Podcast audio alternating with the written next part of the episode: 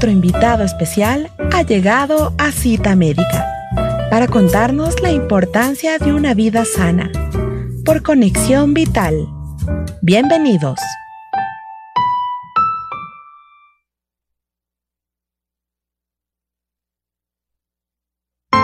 Estás escuchando Cita Médica.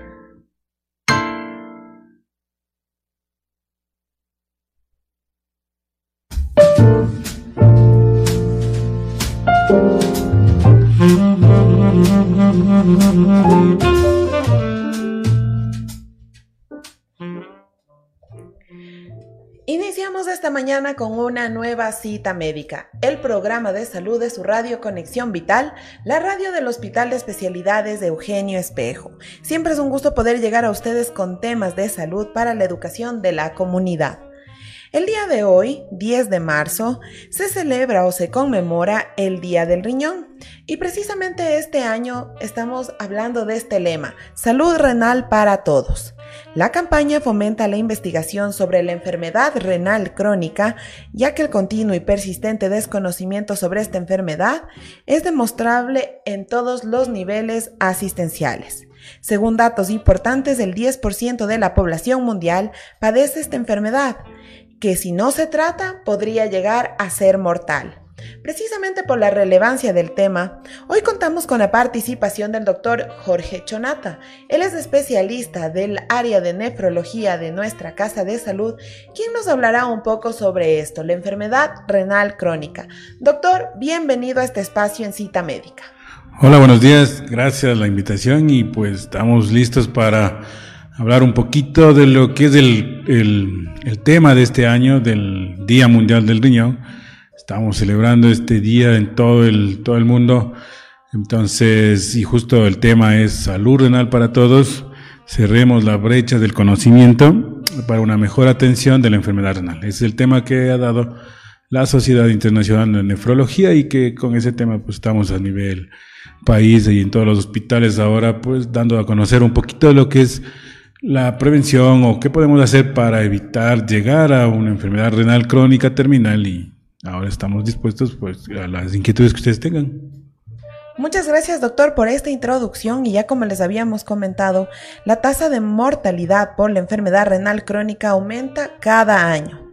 El vacío del conocimiento sobre la enfermedad limita su lucha y aumenta la mortalidad asociada a ella. Por eso la relevancia de este tema. Y doctor, ya para iniciar con este diálogo importante, coméntenos, ¿de qué se trata la enfermedad renal crónica?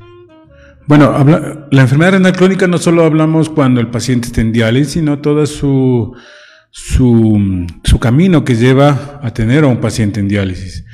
Y entonces ahí es cuando hacemos uh, énfasis en encontrar a un paciente en, estadios tempranos con exámenes que nos ayuden a detectar qué disfunción está teniendo ese riñón para tratar de disminuir la, mortalidad final.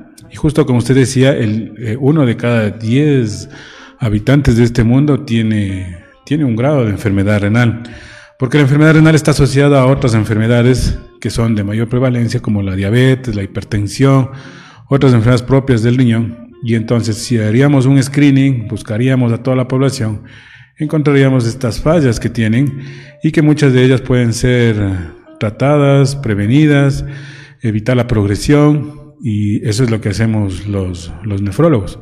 Por eso es, importante estas campañas de, de, tratar de encontrar esta población que está ahí en el, sabemos que está ahí en el enclaustrada, pero que tenemos que encontrarla para poder dar una solución o prevenir o por lo menos orientarles cómo tienen que ir en los tratamientos.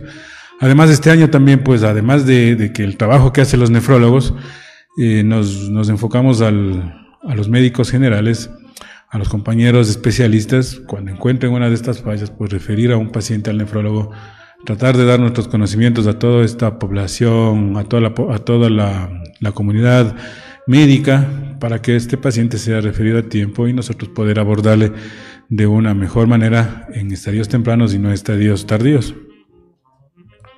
Ahora, doctor, precisamente por todo este índice de mortalidad que puede presentar la enfermedad, ¿cuáles son las principales implicaciones que tiene la enfermedad renal crónica? Bueno, además de, además de lo que nosotros buscamos, que es disminuir la mortalidad y la, morbi, la morbilidad en, en, el paciente renal, las implicaciones, los costos que tiene la, la enfermedad renal crónica para un sistema de salud es altísimo. Entonces también tratamos de que estos conocimientos lleguen a las autoridades y se interesen realmente en, en prevenir, que eso va a ser eh, un menor costo que tratar a los pacientes que están en diálisis. Los costos para todos los, uh, todos los sistemas de salud a nivel mundial son altos, el costo de, las, de los tratamientos, sea trasplante renal, sea diálisis, hemodiálisis o diálisis peritoneal, son altos para los gobiernos, entonces eso también queremos que, la, que las autoridades ¿eh? a, nivel jerárquico superior, las autoridades de un gobierno, pues se interesen en lo que es prevención, programas de prevención, porque estas implicaciones que usted me está preguntando son también, además de carácter de, que afecta a la salud, pues son de carácter económico, y eso es lo que tratamos de que esta brecha de conocimiento ahora llegue a las autoridades jerárquicas y que den alguna solución o nos apoyen con, las, con los diferentes programas que han sido planteados por las sociedades, por los servicios, para disminuir esta, estos costos a nivel, a nivel país. Esas son las implicaciones que tiene a nivel económico. Y a nivel eh, de salud, pues evidentemente es, en algún momento va a llegar a ser muy importante. En el, pues, pensamos que en el 2000, en el 2040 la mortalidad va a ser la quinta causa de muerte a nivel mundial. Entonces, cada, cada vez son más pacientes que tienen enfermedad renal y esto pues va a producir una tasa de mayor mortalidad en el futuro. Entonces tenemos que tratar de disminuir eh, esta, esta brecha que tenemos ahora.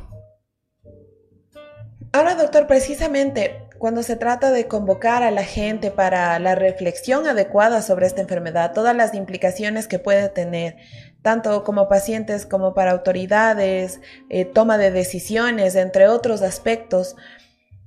¿Cómo podemos hacer nosotros para tener cuidado, prevenir el desarrollo de esta enfermedad renal crónica?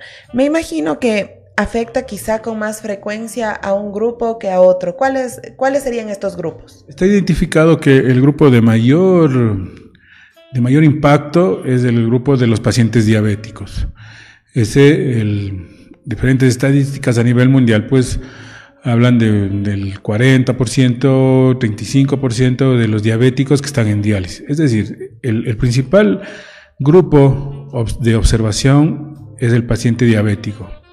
Y el paciente diabético está abordado tanto por el especialista, el médico internista, el endocrinólogo, pero muchos de nuestros pacientes a nivel del ministerio están abordados por el médico general. Entonces, Hemos hecho campañas, hay la guía de enfermedad renal crónica que fue dada hace unos dos años o, tres años por el ministerio, en donde está claramente indicado lo que debe hacer el médico general, detectar las, los primeros eh, signos en los exámenes que, que, realizamos a la población, tratarlos cuando son estadios tempranos, dar, tienen ahí en la guía pues los, los conocimientos necesarios para poder seguir, pero cuando avanzaba la enfermedad, pues es necesario referir a un, a un nivel superior, sea segundo nivel, tercer nivel, para que sea abordado por el nefrólogo y de una, de una mejor manera. Claro, el nefrólogo abordar a toda, a toda la población es difícil, porque primero existe un, déficit de nefrólogos y el nefrólogo está siempre orientado al tercer nivel. El nefrólogo es muy raro que se encuentre en un segundo nivel, peor en un, en un, nivel básico como es un centro de salud, pero para eso hemos hecho estos conocimientos, darles, brindarles a nuestros, a, a nuestros estudiantes de, desde el pregrado a los de posgrado, que tengan estos, estas, estas guías para poder eh, enviar o ser tratado el paciente de una mejor manera. Eso en cuanto al abordaje a los pacientes diabéticos. El segundo grupo de, de población a identificar son los pacientes hipertensos. Y los pacientes hipertensos, también la población es muy amplia y no solamente está visto por el médico cardiólogo, sino también tiene mucho que ver la atención primaria. Por lo tanto, creemos que la atención primaria para detectar las enfermedades renales es clave en, el, en el tratamiento de todo lo que queremos realizar como nefrología.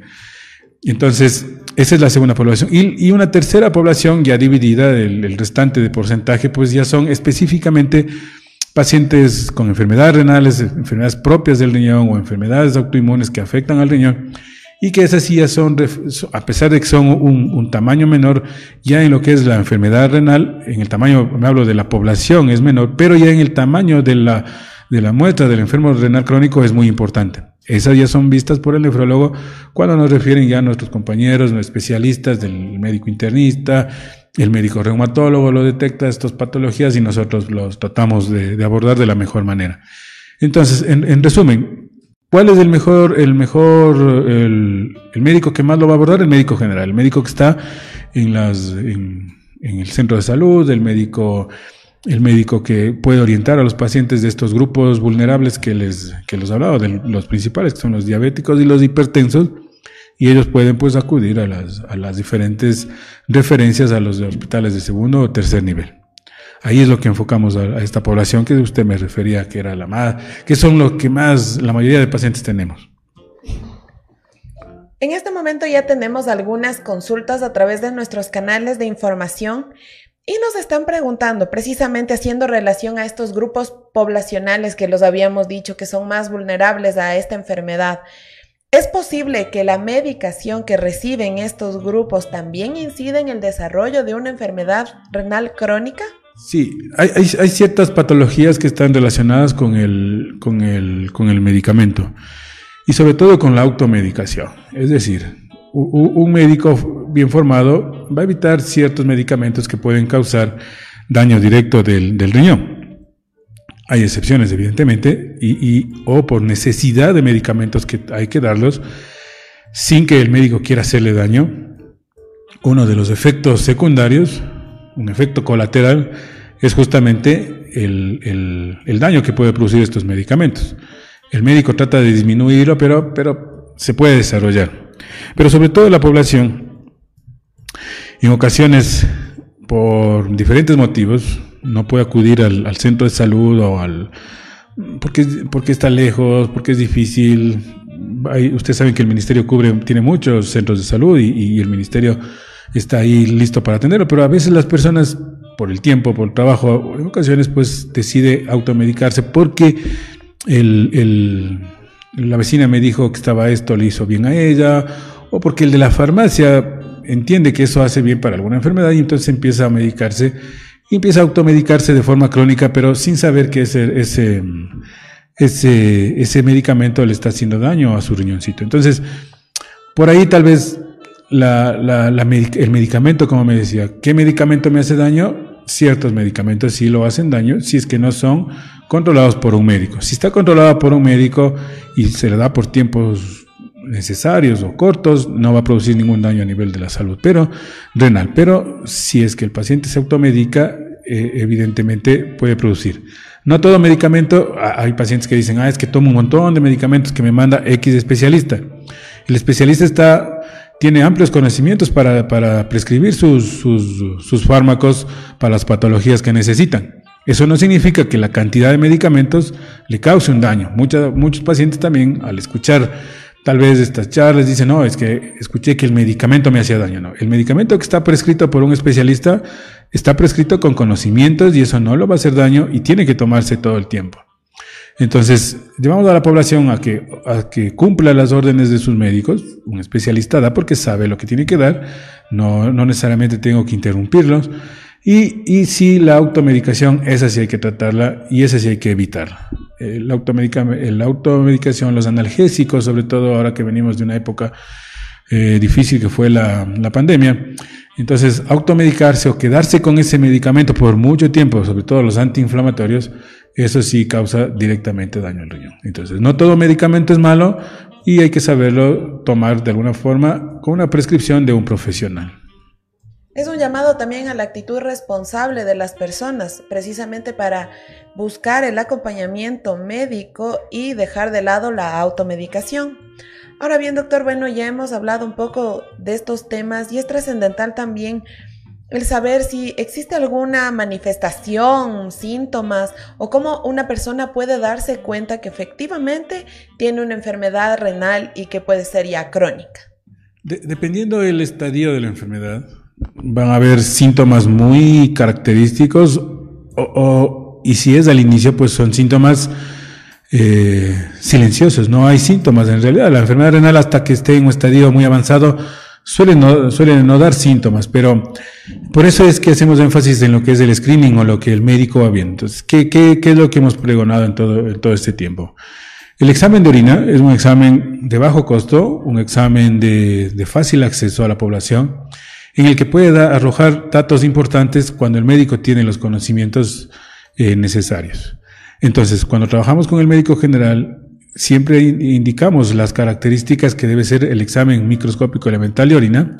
Ese produce, da datos que pueden ser ya un signo de alarma. Entonces, un examen de orina bien realizado en un buen laboratorio da signos de alarma y eso puede ser interpretado por el médico general y a su vez referirlo al médico nefrólogo. ¿Qué es, ¿A qué nos referimos? Sobre todo a proteínas. En, la orina no debe haber proteínas y cuando hay una, una eh, aparece proteínas en la orina o cuando aparece sangre en la orina o cuando hay infecciones recurrentes, son signos eh, necesarios eh, de, de laboratorio que pueden ser referidos a un médico nefrólogo.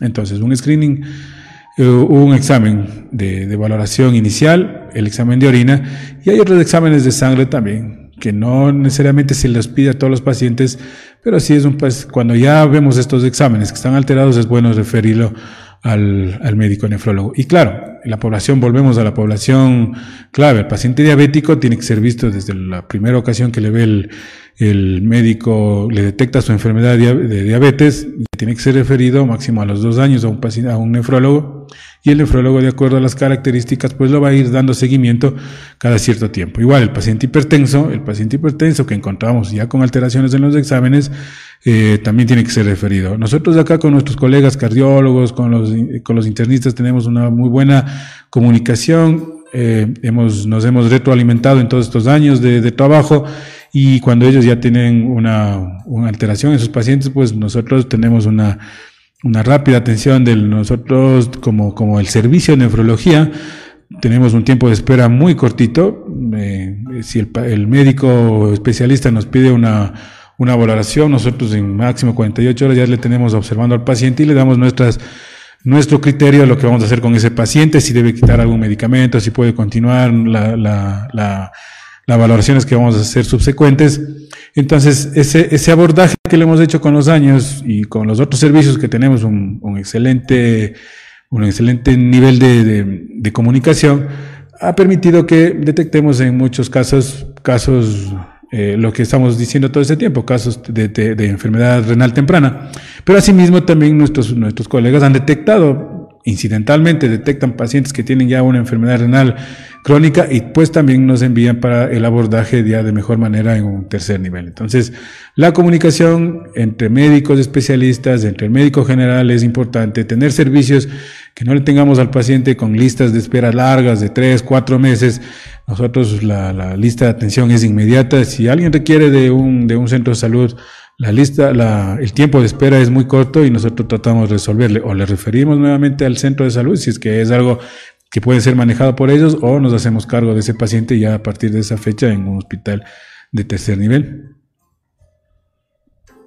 Importantes todas estas aclaraciones, las recomendaciones que nos está dando el día de hoy el doctor Jorge Chonata. Él es especialista de nefrología de nuestra Casa de Salud y hoy estamos hablando y de hecho nos sumamos también a esta campaña de una salud renal para todos, para el beneficio de todos. Y qué mejor si es con una detección temprana de ya existir y pues por supuesto la prevención de la misma.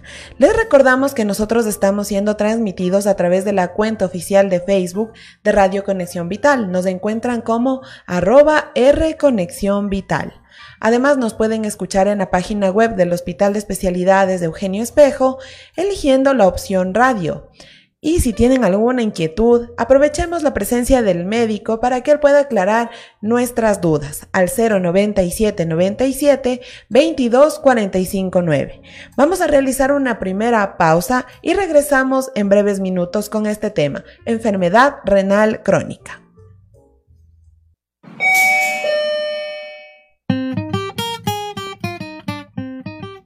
Regresamos con más de cita médica después de estos anuncios por Conexión Vital.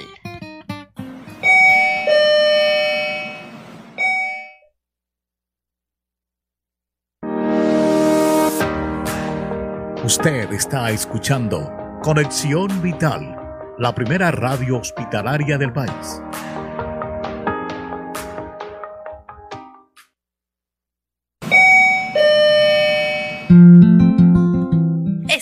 De vuelta con más de cita médica por Conexión Vital.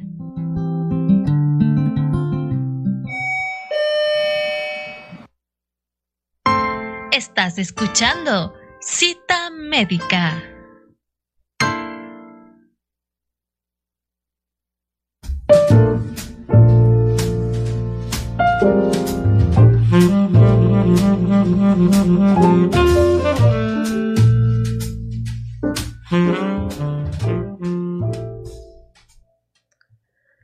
Gracias por continuar en nuestra sintonía. El día de hoy contamos con la participación del doctor Jorge Chonata, especialista de nefrología. Con él estamos hablando sobre la enfermedad renal crónica. Antes de continuar con este importante diálogo, recordarles que ustedes nos pueden seguir a través de nuestras redes sociales como arroba R Conexión Vital en Twitter, Instagram y Facebook.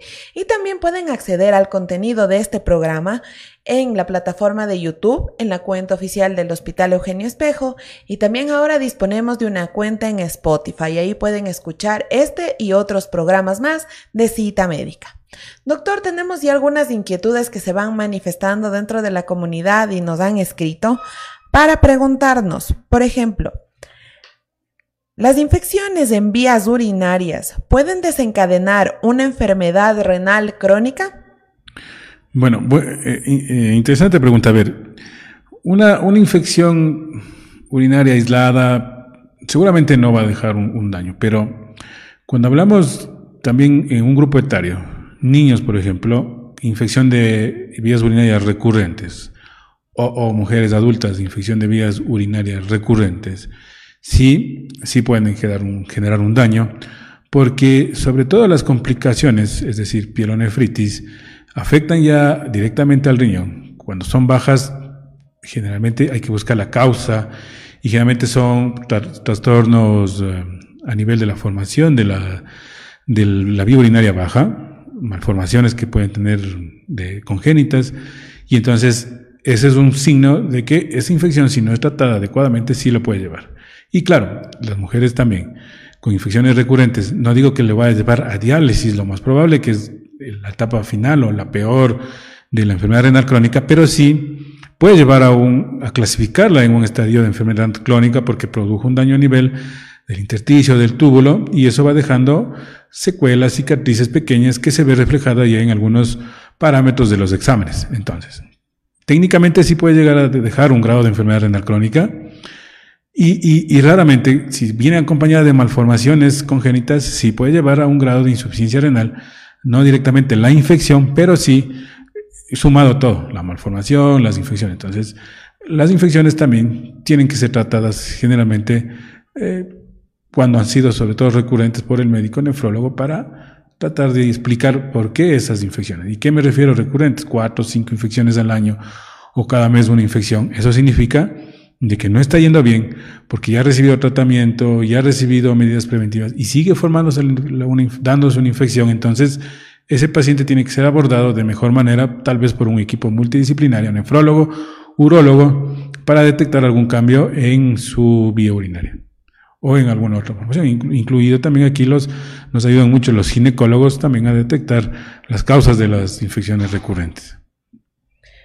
Gracias, doctor. Tenemos otra inquietud. Nos escriben, ¿por qué en pacientes que han padecido COVID y quizá llegan a UCI se producen enfermedades renales? ¿Cuál es el daño que se causa en los riñones? Bueno, hay todavía varias teorías. Primero, eh, que el daño directo al COVID existe, sí, en algunos estudios, es, reciente, ¿no es cierto? Estamos hablando de la pandemia, es reciente, hay algunas patologías que afectan directamente al lumero, lo otro afecta a nivel del túbulo.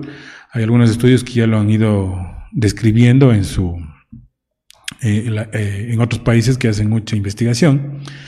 Pero sobre todo cuando un paciente de la población que nosotros hemos visto, un paciente que ha estado en terapia intensiva, dependiendo el, el, el tiempo el que pasó en terapia intensiva, es posible que haya tenido alteraciones también a nivel de complicaciones, no solamente a nivel pulmonar, sino ya multisistémicas. Entonces, estas, estas complicaciones multisistémicas, pacientes que han necesitado drogas para mantener su presión, pacientes que han dejado de orinar porque eh, el daño que ha producido el, el, COVID a nivel, a nivel general de su hemodinámica ha, ha incurrido en que pueden desarrollar lesión que se llaman lesiones renales agudas, lesiones por justo por ese evento que están pasando, y eso pudo haber producido un, una lesión renal aguda.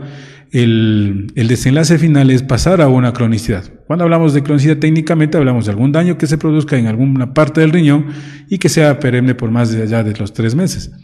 Entonces, eso es lo que hemos visto. Y también se ha visto que pacientes que ya tenían de base enfermos, eh, una enfermedad renal crónica por las causas que hemos visto, diabéticos, hipertensos, sí se han acelerado y tenemos algunos casos que han acelerado el, desarrollo de la enfermedad, de lo que pensábamos que iba a durar varios años, pues se acortó y después de un evento de COVID han tenido que entrar a diálisis. Específicamente, eh, ¿dónde está actuando? Vuelvo a insistir, hay algunos estudios, algunas algunas teorías dónde está el daño, pero habrá que esperar un tiempito más para definir exactamente dónde se produjo, dónde se está, dónde produjo el COVID ese, ese daño. Ahora, doctor, ya yéndonos a lo que sería el tratamiento de la enfermedad renal crónica, ¿existen algunas terapias sustitutivas renales? ¿Existen tipos a los cuales se pueda someter a los pacientes? El tratamiento puede ser clínico cuando, claro, el paciente viene y ya es diagnosticado de enfermedad crónica. Lo primero que nos pide es algún medicamento para disminuir sus valores de, de que nosotros lo llamamos o de creatinina de urea, cosa que no existe un medicamento mágico para eso. Hay que tratar la enfermedad de base, lo que le pasó. Hay que mejorar el tratamiento de la diabetes, mejorar el tratamiento de la hipertensión, una glomerulopatía. Hay que tratar de base eso. Pero si ha avanzado la enfermedad, es decir, si ya menos del 8% del, riñón está funcionando, ya no está eliminando toxinas, el paciente empieza a quedarse en, ya no orina demasiado, la diuresis empieza a disminuir, la diuresis me refiero a que disminuye los volúmenes urinarios, el paciente empieza a estar edematizado, hinchado. Esas características hacen que debemos ya indicar lo que se me preguntaba, un, una terapia de sustitución. Y, y la principal terapia de, de, sustitución renal es el trasplante renal. Eso es también algo que trabajamos, el trasplante renal. Pero para llegar a un trasplante renal es un camino largo, un camino tortuoso para el paciente. No, no debería serlo así, pero, es largo y entonces eh, tiene que, hasta mientras se llegue al trasplante, tiene que someterse a algún tipo de terapia de sustitución y entonces hablamos de hemodiálisis con las diferentes técnicas que puede existir de hemodiálisis y diálisis peritoneal, que es un tratamiento que el paciente lo hace en domicilio. Se necesitan ciertas características sociales, físicas del paciente para ir a uno u otro grado de terapia y eso pues cuando el paciente ingresa al hospital, hacemos los estudios eh, sociales, hacemos los estudios del, mismo paciente, cómo es, cómo se comporta y se decide a qué tipo de terapia va.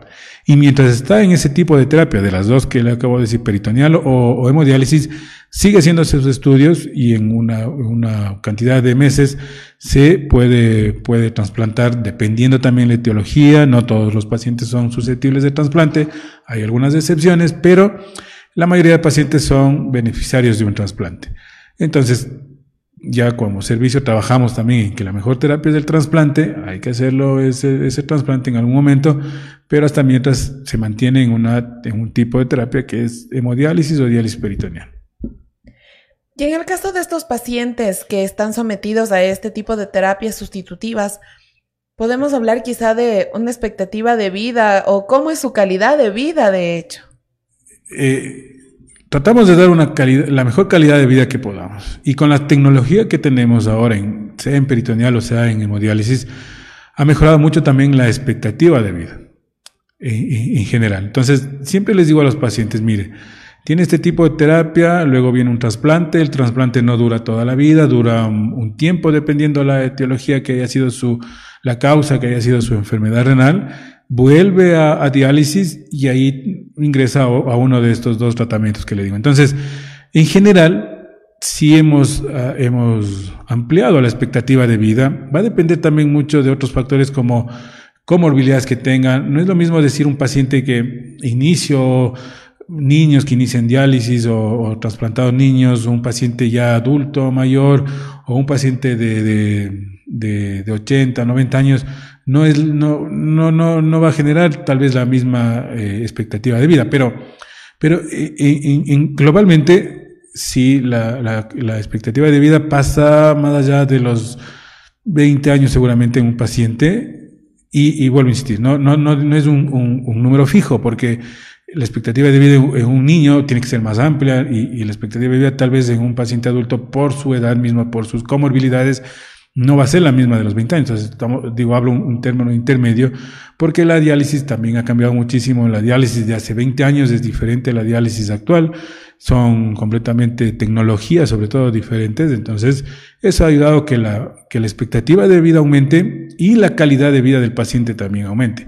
Ese paciente que entra a diálisis puede trabajar, puede seguir haciendo sus actividades eh, normales, tanto sociales eh, como de trabajo, no tiene ningún inconveniente. Entonces, de eso tratamos, de que la, la, calidad de vida sea la más adecuada y, no va a ser al 100%, pero sí un 90% como era su vida anteriormente. E inclusive los pacientes que se han demorado porque no han sido diagnosticados o porque han estado dándole largas a su enfermedad, cuando entran a diálisis, pues ven una mejoría en su calidad de vida.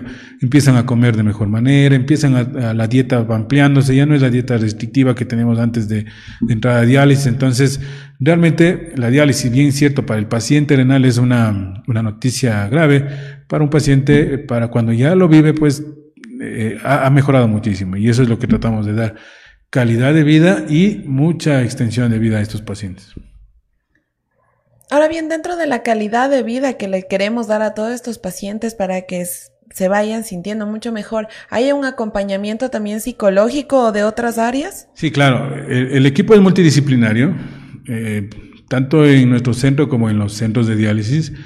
Eh, es abordado por un psicólogo porque la, la, la, noticia que puede recibir, pues, eh, hay, pacientes que ya vienen preparados, ¿no es cierto? Porque ya le hemos conocido por muchos años. Pero también hay pacientes que, como es silenciosa, debutan con diálisis, esa es su primera impresión. Y claro, el, ese impacto que tiene, pues tiene que ser abordado por un psicólogo. En el hospital tenemos, además del, acompañamiento psicológico, tenemos también el servicio de, de, psiquiatría, por si ese paciente necesita algún tipo de medicamento para el acompañamiento. Hay el equipo de nutrición, el equipo de trabajo social y, y todo el área médica, que está ahí está es muy importante enfermería, porque ellos son los que abordan al paciente cuando está en diálisis, y el abordaje de los médicos, pues cuando estamos ya tratando su enfermedad. Entonces es multidisciplinario. Cuando está en el hospital, además se atienden todas las otras patologías concomitantes que pueden tener. Los servicios también nos ayudan mucho, los otros servicios para este, este seguimiento del paciente. Entonces realmente el paciente no está solo, hay que acompañarlo, es una enfermedad catastrófica, es una enfermedad que el paciente lo, lo, va a coger de nuevo, entonces tenemos que darle este acompañamiento. Y cuando ha sido derivado, porque nuestro centro no podemos abordar a toda la población, es un centro, si bien es un centro que, que, tenemos a toda la referencia de, de la mayoría de, de, la parte sur, centro y alguna parte del norte de Quito, vienen referido, vienen también de provincias. Las provincias, sobre todo la Sierra Central, eh, también del norte y algunas provincias de la costa, sobre todo Esmeraldas. Entonces, es una población bien amplia que, que, que, adaptamos. No podemos mantener a toda la población, porque cada día generamos mucho más. Por eso es estas campañas de prevención para tratar de disminuir esa, esos pacientes que vienen, una, una población cautiva que está ahí, que va, va a venir al, al, hospital, porque al final el, el espejo es la referencia del ministerio del, del Ministerio de Salud, entonces va, va, a venir muchos pacientes. Entonces no podemos, eh, sería bueno nosotros coger a todos los pacientes que vienen, pero eh, llegan, llegan más y más y más, entonces tenemos que, que tienen que ser derivados a, los centros satélites para que siga su enfermedad cuando ya ha sido estabilizado.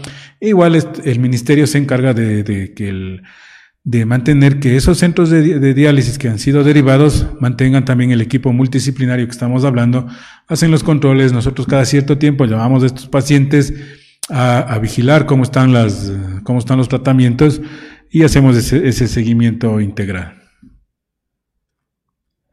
Tenemos otra inquietud que nos envían. Habíamos ya hablado de estos grupos que pueden resultar más vulnerables, pero nos preguntan si quizá existe un factor hereditario, es decir, si mi madre enfrentó una enfermedad renal crónica, puede ser que yo también la padezca y cómo podría prevenirla.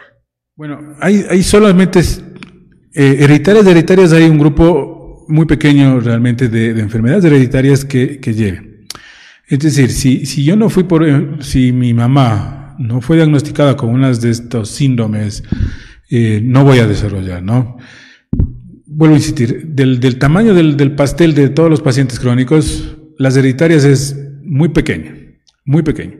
Entonces, pero, pero las, las otras comorbilidades, si, si yo tengo una familia que tiene una tendencia a ser diabéticos, y yo no me cuido, y yo soy, hago, no cambio mis hábitos de vida, entonces esa carga que yo tengo de mi paciente, de mi papá, de mi mamá, que fueron diabéticos, sí la puedo desarrollar. No necesariamente es, un, cumplimiento, porque hay pacientes que no tienen antecedentes de diabetes, la mamá, el papá, pero sí desarrolla por los cambios. Entonces, entonces lo que quiero decir es que las, enfermedades hereditarias son muy bajas y dependiendo de la patología que haya sido diagnosticado el familiar, sí tendría que ser un, un seguimiento. Entonces, hay algunas enfermedades, vamos a hablar síndrome de Alport, Fabry, que son enfermedades raras, muy infrecuentes, entonces esas sí tengo que hacer un seguimiento con un consejo genético a mis, a mi, a mi, a mis, a mis hijos, a mis nietos seguramente que les, que les voy a heredar, pero muy raro. Entonces, cuando hablamos en general de este grupo, no, tenemos, sí tenemos más situaciones de riesgo, si es que yo tengo un papá hipertenso, si yo tengo una mamá eh, diabética, pero, pero no, no significa eso que yo vaya a tener enfermedad renal.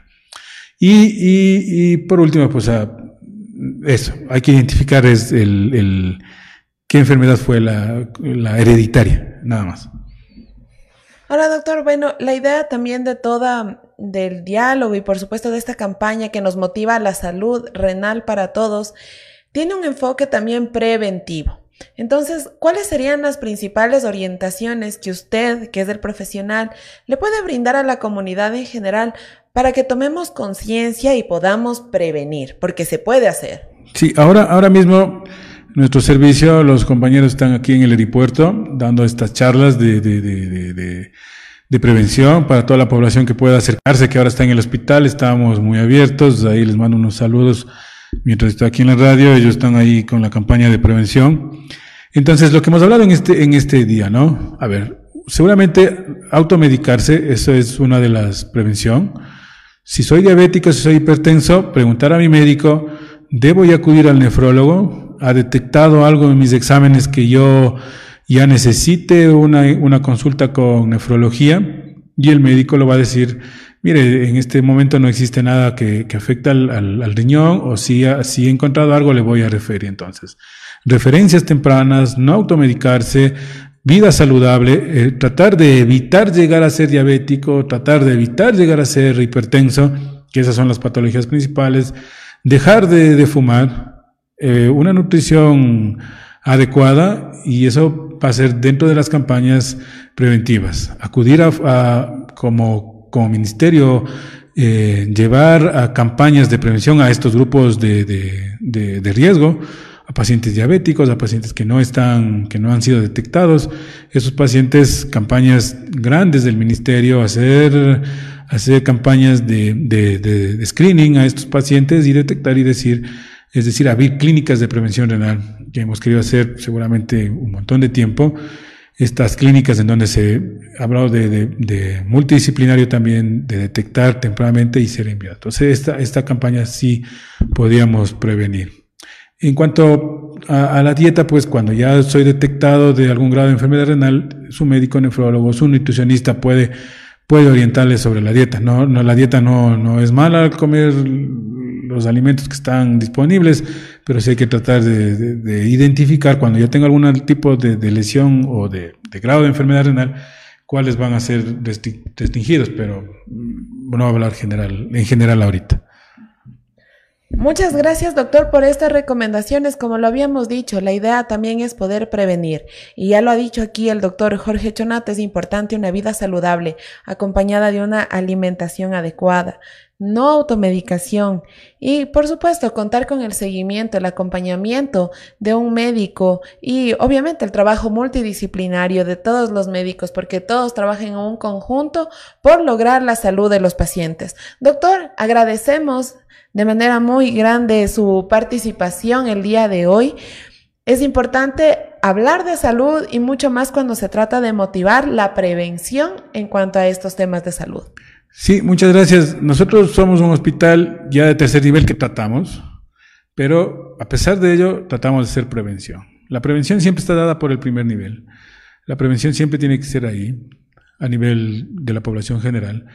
Nosotros somos un hospital que ya resolvemos los problemas grandes, graves, pero sin embargo, cuando podemos hablamos de prevención. Y cuando hacemos en nuestro, tanto en la, en la consulta, eh, aquí en el hospital, consulta privada, tratamos de hacer prevención, tratamos de identificar y, nosotros tenemos un, programa amplio de pacientes que estamos en un estadio que lo hemos logrado estabilizar y que hemos no, no pasado a un estadio 5 en donde ya el costo es mucho más alto. Entonces la, la, la consulta externa de nefrología es amplia, es, eh, es grande y tenemos mucha población ahí que lo hemos detenido la enfermedad en sus diferentes estadios porque eso es lo que se trata. No se trata de curar, pero sí se trata de extender el inicio de diálisis el mayor tiempo posible con diferentes eh, fármacos o con diferentes tratamientos en cuanto a las enfermedades que fueron dadas y es el objetivo de, este, de nuestra consulta, de nuestro servicio. Hemos, hemos evitado los costos que significa la diálisis, sin embargo mucha población, como es como, como en algún momento dije, al ser de tercer nivel ya nos viene en estadio final, cuando ya tenemos que hacer diálisis entonces, esa población ojalá sea identificada por nuestros compañeros en segundo, en, atención primaria, para que sean enviados con tiempo y nosotros crecer más nuestra consulta y tener esos pacientes pues controlados y no ir a diálisis completamente. Así que yo les agradezco el espacio. Espero que sigamos eh, eh, conmemorando pues el Día del Riñón, que sigan la población interesándose, estamos con charlas, estamos tratando de identificar ahí a la población no enferma, sino a los que vienen, a los pacientes, a los que les acompañan a los pacientes, ¿no es cierto? Eh, estamos midiendo, pues, es un día de, de, celebración ahí para nuestro servicio, así que estamos listos para cualquier información y si, si alguien está escuchando y quiere venir a a estas charlas, pues estamos ahí todo el día en, la, en el aeropuerto. Muchas gracias la invitación a, Conexión Vital y siempre, pues, dispuestos cuando ustedes nos, nos llamen. Muchas gracias. Gracias, doctor, por su participación, por su afán de colaboración, porque por supuesto lo que queremos es llegar con temas de salud a nuestra comunidad. Y de paso, hacer un, un saludo y un agradecimiento a todo el servicio de nefrología y una felicitación, por supuesto, por el arduo trabajo que ustedes realizan en el día a día por nuestros pacientes. Sumados a estos agradecimientos, queremos también agradecer a las personas que se han conectado con nosotros. Tenemos un saludo de Betty Villasís. Ella nos dice agradecida con nuestro médico por esa gran ayuda y a todo el equipo disciplinario de nuestro querido Hospital Eugenio Espejo. Muchas gracias a todos ustedes. Sí. Saluda a doña Betty, está en España.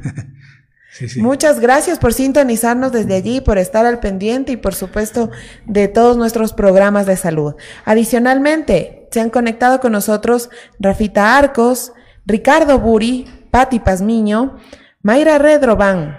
También nos acompañó Mayra Pazmiño, Alejandra Roballo, Isra Barona, Marcia Guisado, Gabriela Cobo, Miriam García, nuestras especialistas del área de nefrología.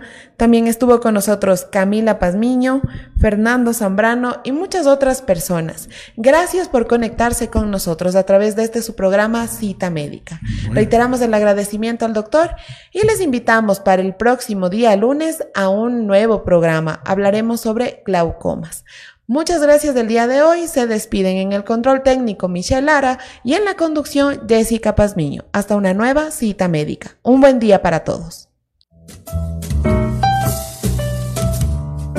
Hemos llegado a la parte final de cita médica con otro invitado especial. Te esperamos de lunes a viernes a las 10 de la mañana por Conexión Vital